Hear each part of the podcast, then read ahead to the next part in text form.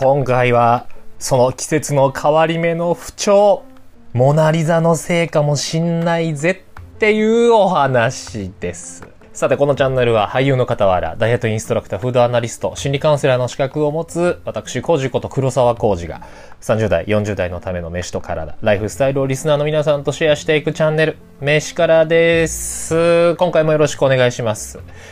さて、9月に入りましてですね、東京はだいぶ涼しくなってきました。えー、とはいえ、雨続きなんですけどね、ちょっと最近日光を見てご、見てないです。うん。まあ、いわゆる季節の変わり目というやつですね。ええまあ、今回は飯から久しぶりにちょっと体の話しようかなと思います。はい。この季節の変わり目。ズバリですね、体調崩している人多くないですか？多くないですか？各いう僕もですね、以前はそうでした。まあ今はね、だいぶマシにはなったんだけれど、うーん、まあそれなりにね、ちょいちょい残ってたりはします。ええ。で、この季節のね、変わり目にある代表的な不調なんていうのは、まず不眠でしょ？あと仮眠、寝すぎちゃうこと。で、そして、なんとなくだるい。で、なんとなく風邪っぽくなる。で、そしてあとは耳鳴りとかね。で、何より、太ったっていう人。これ。はい。とね、若いうちは何ともなかったんだけれど、この加齢とともにですね、この季節の変わり目っていうのが辛くなってきた。えで、そしてね、何より、この、まあコロナ禍でのストレスで、いつにも増して辛いっていう人もね、だいぶいるかと思います。それ、ズバリね、モナリザのせいかもよってことなんです。はい。このモナリザなんですが、モナリザ症候群なんていう言葉がありまして、説明をするとですね、モナリザ症候群っていうのは、自律神経、まあ交感神経ですね、の機能低下によって、太りやすく、そして痩せにくい体質になること。学術的には、えっ、と、一応モナリザ仮説なんて呼ばれ方をされていて、まだまだ仮説の段階というふうに位置づけられてはいるんですけれども、ああ、これちなみにですね、絵画のモナリザとは全くの無関係です。ね。全く無関係です。これをね、直訳というかね、英文がですね、Most Obesity Non-Allowing Sympathetic Activity という英文のこの頭文字を取ったものなんですね。で、これを直訳すると、大多数の肥満者は交感神経の働きが低下しているっていう意味。そのまんまだね。なんかだから要は病名とか病気っていうんではなくって、そういった、うん、状況、状態になってしまっているっていうこと。自律神経の機能の低下？ってことなんだよね。で、90年代から研究が進んでいるみたいで、ある研究者の方が言うには、現代型肥満の典型ともいう意見がありますね。まあ、自律神経バグってえらいこっちゃってことよ。はい。で、まあ、この自律神経についてちょっと改めて簡単ですよ。簡単におさらいをしておくと、これらは体の動き、働きを調節するための神経のことで、交感神経と副交感神経の2つから成り立っています。主に交感神経は体の動きを促し、えー副交感神経は体を休ませるといった役割。状況に応じてそれぞれが働くことで、この自律神経っていうのは僕らの体が常にベストな状態に保っていられるようにするための神経。なんていう働き方をしています。要は、よっしゃ頑張るぜっていう時と、今は休むよっていう時のこの体のスイッチの切り替えにすごく重要なあ意味を持っている神経なんですね。うん。と、まあ、大人だからね、みんなね、大体知っているとは思うんだけれど、とはいえ、これ乱れてるって人結構多いんじゃないでしょうか。そしてこの飯からなんですけれど、前もちらっと言った通り、結構女性の方も聞いて、えー、くださってる人多いみたいで、女性の方はかなりの割合でこの自律神経の乱れで悩んでる方が多いという研究も出ているんですよね。大丈夫ですか？で、これらについてなんだけど、自覚があってもね、いやもう年だからさ、とか、いやまあ別にだるいはだるいけど別に生活に支障が出てるわけじゃないしななんていう考え方がほとんどだと思います。うん。冷え性とか、あれもそうだしね。それはなんか嫌だよ。気持ちよくはないよね。だけれど、別に何か痛いとかさ、生活に支障が出てるわけじゃないじゃん。で、結構こういうのってほ、なんかこう、放っておきがちな人多いじゃん。で、まあ、しかもね、これを調べれば調べるほど、だってさ、現代人のライフスタイルを、こう、なぞっていくとですね、整えようないんだよ 自律神経。かつ、ね今この世の中の状況、まあコロナのことがなかったとしても、すごく今みんなストレスをためやすい、ためがちなライフスタイルを送ってるじゃないですか。なので、簡単に崩れてしまうっていう側面もあるんですね。うん、で、まあちょっとじゃあこの自律神経について、ちょっと簡単なチェックをするので、自分がそれに当てはまっているかどうかちょっと、ね、自分で問いかけてみてください。えー、まず、一つ目から。えー、食べ過ぎていないのに太った。二つ目。目覚めが悪い。三つ目。朝食は食べない。四つ目。運動はほとんどしない。5つ目。家でゴロゴロするのが大好き。6つ目。日中は座りっぱなし。7つ。お風呂はシャワーだけ。8つ目。ずっとスマホをいじってる。9つ。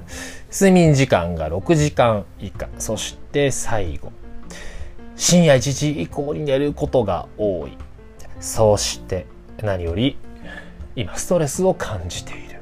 以上です。これね、まあね、まあこれらの行為っていうのが自律神経を乱れさせる原因になるんだけれども、皆さん、あ聞いて分かった通り、これ現代人みんなほとんどこれにあ、ま、当てはまってないですか？いや、もちろんその10個全部じゃないけれど、結構な数当てはまってる人多いと思うんですよ。ねえ、てか、全然当てはまらない人って、いるこれ。いるかね？これに当てはまんない人。でもさ、これみんなだからといってやりたくてやってるわけじゃないんだよね。みんな知ってんだよ。うん。そんな生活が良くないっていうことぐらいね。で、まあ、意識高い系のメディアとかさ、まあ、工事もね、今まで何回かちょっと言ってきたけれども、まあ、こういったその自律神経を整えるだとか、なんか丁寧な生活、丁寧に生きるだとかっていうのを結構紹介はしてるんだけれど、まあ別にね、えっ、ー、と、難易度が高いわけじゃないじゃん、これらのことって。ね、ジム行けとか、うん、飯気をつけろとか、なんだ、ランニングしろとかさ、っていうわけではないから。でもね、うん、まあ日々忙しく、それそしてこの心身が疲れている時ほど、この手のことってほんとやらないんだよ。本当にやらないの。で、そしてね、このストレス過多になってしまうと、もちろんその今まで話してきたその自律神経とともにホルモンまで不安定になってきたりとか、ホルモンの生成がもう追いつかなくなってきて、この自分をケアをするということ、いたわるっていうことを放棄をしてしまう傾向も非常に強くなります。ちょっとうつ気味のになってきた人だったりとか、うん、あとは引きこもってしまった人とか、という方にですね、ほとんどき、えーと、共通をしているのが、やっぱりその、ケア。自分のケアね。えー、あとはその、自分その清潔に頼む、あの、保つっていうのが、お風呂に入るとか、えー、髪の毛とかね。うん。そういったことをやっぱ一切放棄をしてしまうんですよ。まあ、ただね、やっぱ、ダラダラしたいしさ、疲れてんだもんって。心身疲れてて、もうダラダラしたいし。面倒だし、もう仕事が終わってさ、もう家帰ってきていろんなことやって、ねで、なってくるとさ、ちょっとお風呂入んのも面倒になって、で、動画なんか見てたらさ、寝る時間も遅くなっちゃうじゃない。ね意外とお風呂に入るって疲れるしね。意外と疲れるのよ。あの、お風呂嫌いな人って最近多いらしいからね。で、まあ、今までの飯からでもですね、まあ、規則正しくとかバランスが大事なんていう話何回もしてきたけれどさ、ね、これもずっと言ってきたけど、結局それが一番難しいんだよ。一番難しいの。それを守ってればなんとかなるんだけど、一番難しいしさ、一番面倒なんだよ。うん。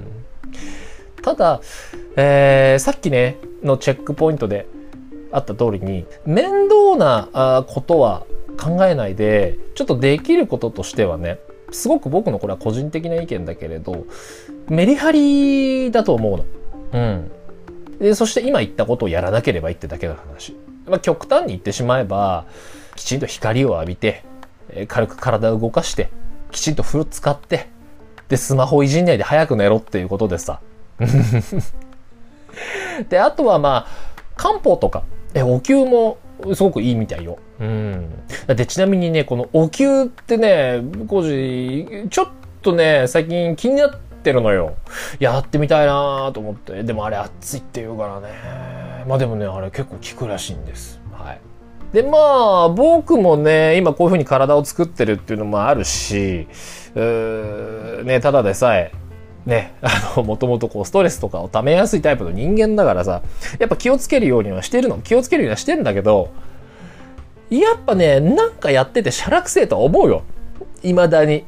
うん、なんだろうね。体にいいことをしてるはずなの。こう、運動とかね。やってるのなんかどっかでね、その行為をしゃらくせえと思ってる自分がいるんだよね。まあ今まで、おそらくその理由っていうのは今まで数人会ってきたそういう意識高い人たちっていうのが多分全員俺は嫌いだったんだよな。なんだこいつみたいなだからなんかね、そういうことやってんのが自分で多分しゃらくせえなとか思っちゃうんだよ。ただね、とはいえ、えっ、ー、と、気にしてるっていうふうには言ったんだけれど、そんなに強くっていう感じではなくて、ただね、運動神経、あ、運動神経じゃなくて、運動習慣がある程度身についてくると、こう、むしろですね、休みの日とか、ちょっとまとまった時間があった時に、ああ、ゴロゴロなんてやってたりする方が、逆に体調悪くなるのよ。あ、なんか体重いなって。なんかこう体の中に悪い汁が滞留してる感じっていうのかな。がすっごいしちゃうの。うん。で、そうだなでね、まあ、疲れているから、もちろんそれなりに早く寝れるし、だからね、寝床でのあのスマホいじりっていうのが本当になくなった。もう布団入ったら即寝れるみたいな。あの、個人的にはあの音楽かけて、ちっちゃい音量で音楽かけて寝るんだけど、いじるっつったらそれぐらいかな。昔みたいに寝床入って1時間っていうのはなくなったし、で何より、これ多分俺だけかもしんないんだけど、お腹が減って朝すごい早く目覚めんの。で、今までとかだったら、もう起きたくない、なんか起きたくないな、まだ寝てたいとかなんだけど、まあ、規則正しく起きれるようになったね。なんでかって言うと腹、腹減ってるから あ、お腹減ったって目が覚める。まあ、これは嬉しい誤算だったね。うん、嬉しい発見だった。まあ、うん、だからかな。今までよりはやっぱりこの季節の変わり目での乱れっていうのは少なくなったね。うん、いや、だいぶかな。だいぶ少なくなった。うん。で、まあ、今までね、聞いてきたりとか、あ見てきた、この大人の慢性的なこの体調不良を持ってる人とかって、やっぱりみんな共通してるのはね、このやばめなライフスタイルとかだったりするのよ。まあ、友達、知り合いとか、正直今までお付き合いしてきた女性とか、っていうのを見てたりすると、うん、わー、みたいな人が多かったね。やっぱもう雑な食事はもちろん、まあ、ゴロゴロするの大好き。で、まあひどいのだったりするとさ、仕事が終わってわーって帰ってきて、えー、もちろん自炊なんかしないで、えー、雑なご飯食べて、で、間髪入れずにもうすぐ寝ちゃうわけ。あの、昼寝じゃなくて夜寝。あの、もちろん、あの、シャワーとか風呂入入らないで、そのまんまの服で寝ちゃって。